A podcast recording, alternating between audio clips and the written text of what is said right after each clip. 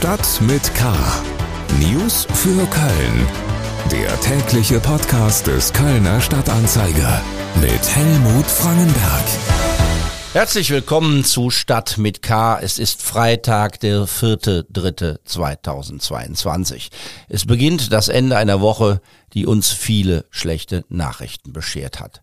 Auch heute gibt es wenig Beruhigendes aus der Ukraine zu vermelden.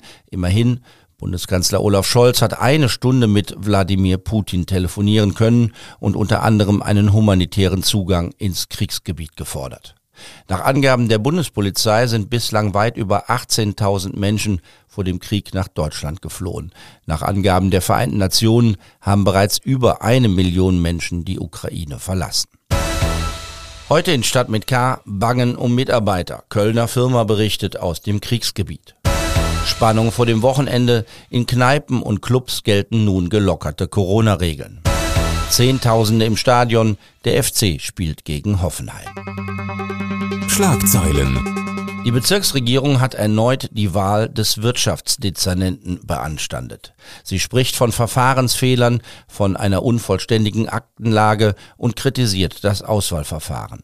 Damit kann der vom Stadtrat gewählte André Haag vorerst sein Amt nicht antreten. Es ist bereits das dritte Mal, dass es Oberbürgermeisterin Henriette Reker und die grün-schwarze Ratsmehrheit nicht schaffen, fehlerlos einen Spitzenbeamten ins Amt zu bringen. Die Linke hatte Beschwerde bei der Bezirksregierung eingelegt. Diese ist die zuständige Aufsichtsbehörde.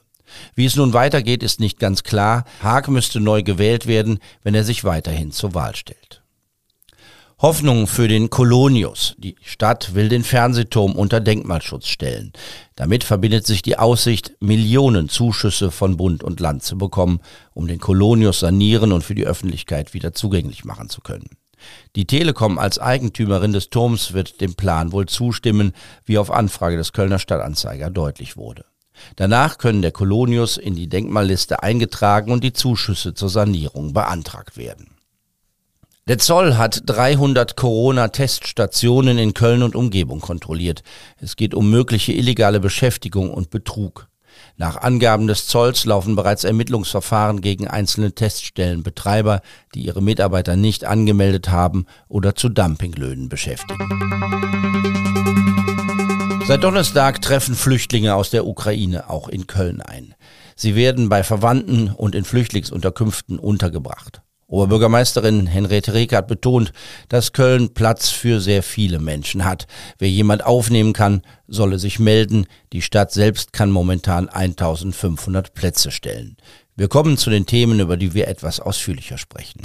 Politik. Oberbürgermeisterin Henriette Reker hat zusammen mit dem stellvertretenden Ministerpräsidenten von NRW, Joachim Stamp, das Lager vom Blau-Gelben Kreuz in Raderberg besucht.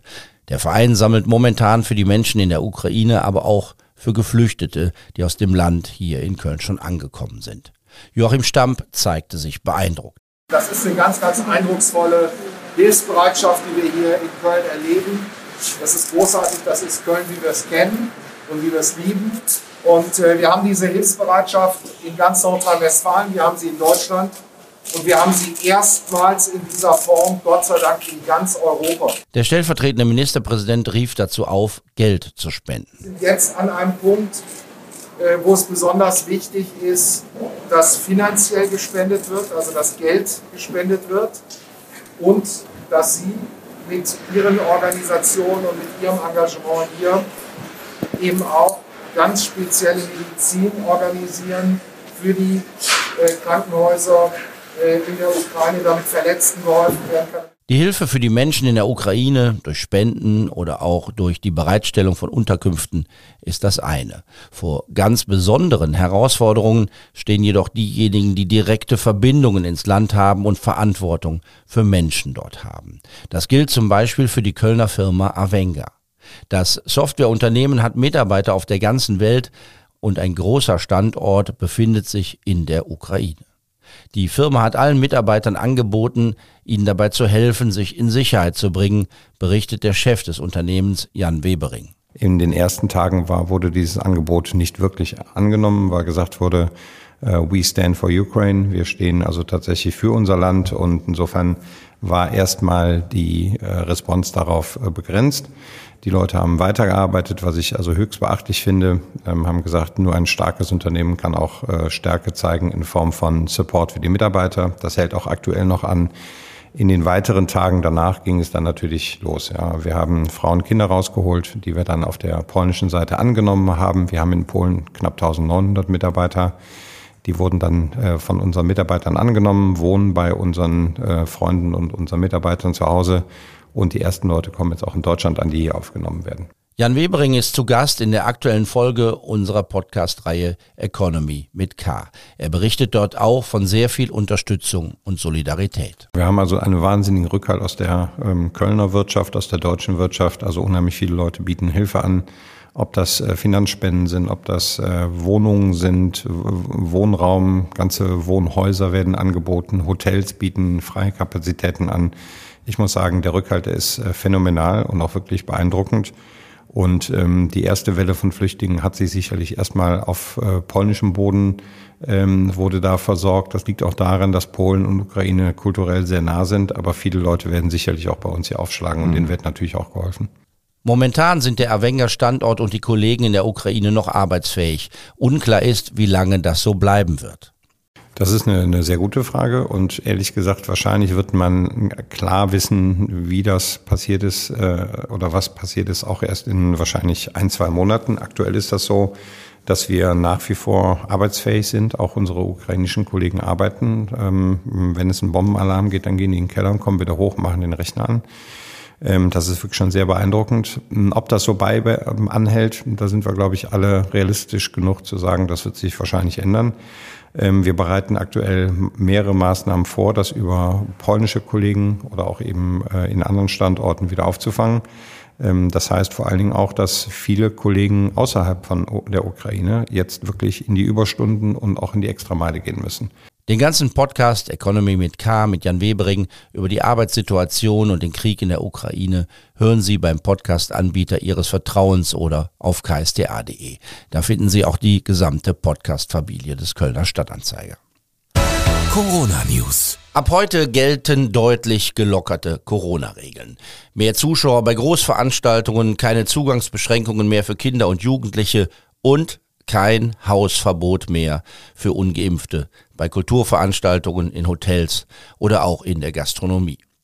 Spricht man in diesen Tagen mit Wirten oder Restaurantbesitzern, deuten sich spannende Zeiten an. Mancher sagt, dass er die Impfverweigerer nach wie vor nicht am Tresen haben will und da ist auch manch deftige Ausdrucksweise zu hören. Und auf der anderen Seite haben die selbsternannten Querdenker ja immer gerne propagiert, alle diejenigen zu boykottieren, die bei den staatlichen Vorgaben zu 2G mitgemacht haben.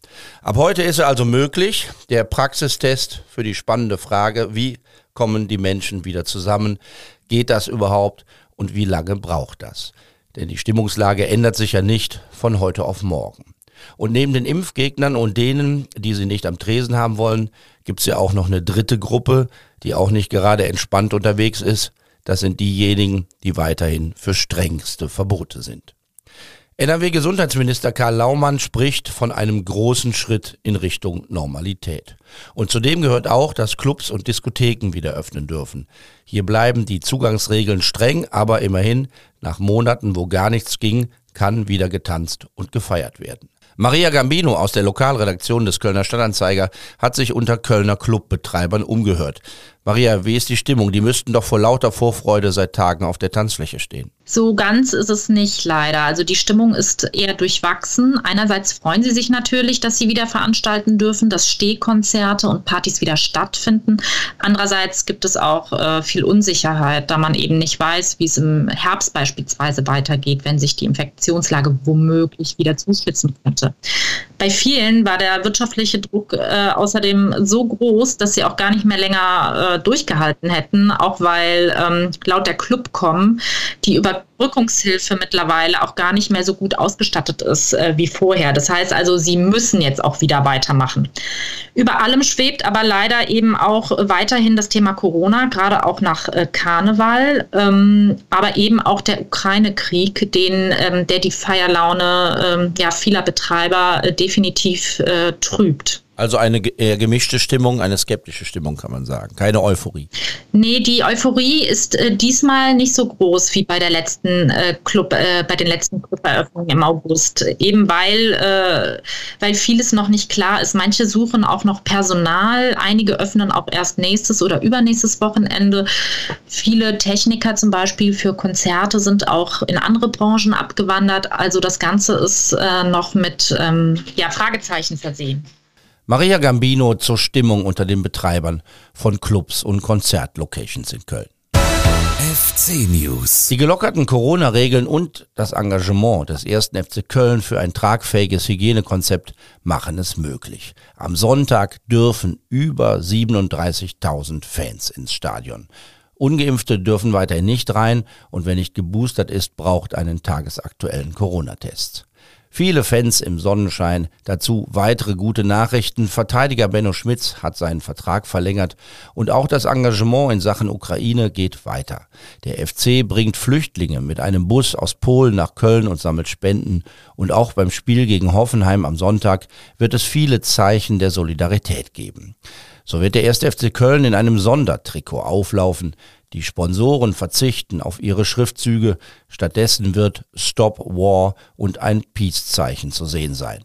Trainer Steffen Baumgart. Und wir müssen, glaube ich, alle gemeinsam in Europa klare Zeichen setzen, dass wir dagegen sind und dass wir uns das auch alle gemeinsam nicht gefallen lassen können. Wir können manchmal nicht so viel tun, wir sind alle weit weg äh, und ich finde, solche Zeichen sind sehr wichtig. Und da sollten wir alle auch ein klares Bekenntnis zu haben, dass es um den Frieden geht, dass es um die Menschen geht. Baumgart freut sich aufs Spiel gegen einen schweren Gegner. Und er freut sich darauf, dass endlich wieder viele Fans dabei sein werden. Die 37.500 Plätze, die belegt werden dürfen, sind alle ruckzuck verkauft worden. Ich glaube, dass der FC eine große Liebe erfährt, unabhängig wo er steht, unabhängig wie er Fußball spielt, sondern der FC ist, hat eine große Bedeutung für die Stadt, auch für die Fans. Das sehen wir auch, dass, ich sag mal, wenn die Zahl rauskommt und die ist gestern rausgekommen und ich glaube, heute ist es ausverkauft, das zeigt auch, welche Bedeutung dieser Verein für diese Stadt hat. Äh, und da wollen wir einfach alles raushauen. Und ich, ich glaube, wer in diesem Stadion die positive Atmosphäre erlebt, gibt nichts Schöneres. Ich hoffe, dass es positiv für alle ist. Anpfiff des Spiels gegen Hoffenheim ist Sonntagnachmittag um halb sechs. Das war's für heute. Freuen Sie sich auf viel Sonnenschein am Wochenende. Mein Name ist Helmut Frankenberg. Bleiben Sie wachsam, aber bitte auch gelassen, soweit das in diesen Tagen möglich ist. Tschüss. Stadt mit K. News für Köln. Der tägliche Podcast.